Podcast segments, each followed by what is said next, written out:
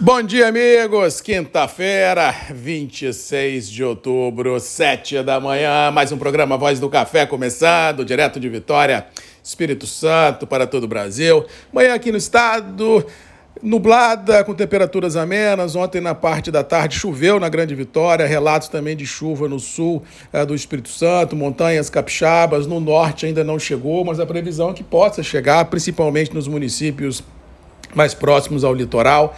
Geralmente chega uma brisa mais úmida do mar que propicia chuva, porque a frente fria em si ainda está estacionada no sul do país, levando muita chuva ao norte do Rio Grande do Sul, oeste de Santa Catarina, Paraná, sul de São Paulo, sul do Mato Grosso do Sul, podendo jogar muita água uh, no chão nas próximas horas. Cuidado e atenção se você é dessa região, está nessa região ou se tem parentes nessa região, porque realmente pode trazer muitos danos a campo e a cidade, complicando a vida do agro que já vem vem sofrendo e muito nessa região por um excesso de água, por encharcamento do solo, por complicação na logística de escoar a produção. Realmente, o sul do país vem sofrendo nas últimas semanas situação ah, inimaginável. Com relação às bolsas internacionais, Café ontem realizou lucro ah, de forma até certo ponto forte, principalmente em Nova York, o mercado expurgou um pouco da gordura especulativa impressa nas cotações, em função de haver a gordura e também em função dessa chuva que está sendo esperada para a primeira quinzena de novembro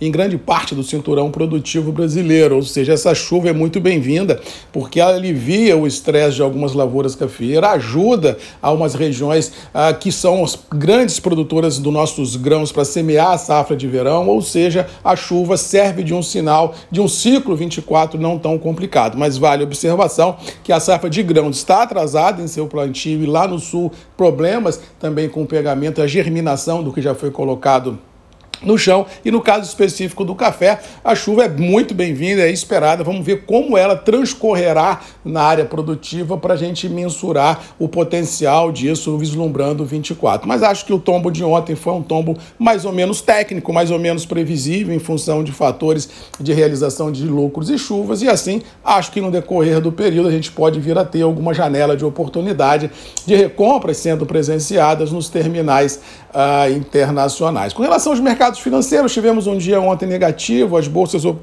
operaram de uma forma macro também em forma muito defensiva, em função de uma elevação do estresse militar no Oriente Médio, com declarações muito contundentes de países que cercam uh, Israel e também das Nações Unidas, ou seja, um desconforto muito grande tomou conta dos grandes operadores e assim realização de lucros foram presenciadas. Dólar continua orbitando 5, um pouco mais, um pouco menos, dependendo aí de hora de bolsa e de emoções do mercado, mas assim não traz nenhuma grande surpresa embutida nas negociações diárias. Eu acho que o mais do mesmo prevalece e os preços internos uh, do café se mantiveram mais ou menos estabilizados em reais no, no dia de ontem, já que o tombo foi a princípio num primeiro momento técnico, todo mundo pagou para ver o que, que vai vir do mercado hoje uh, e amanhã e assim a, a, a como diz outras ofertas também no interior não foram proporcionais à queda presenciada nas bolsas, ou seja, caiu bolsa, mas o mercado não ganhou aquela pegada que porventura poderia ganhar de ofertas maiores de venda. Ou seja, os preços terminaram o dia de ontem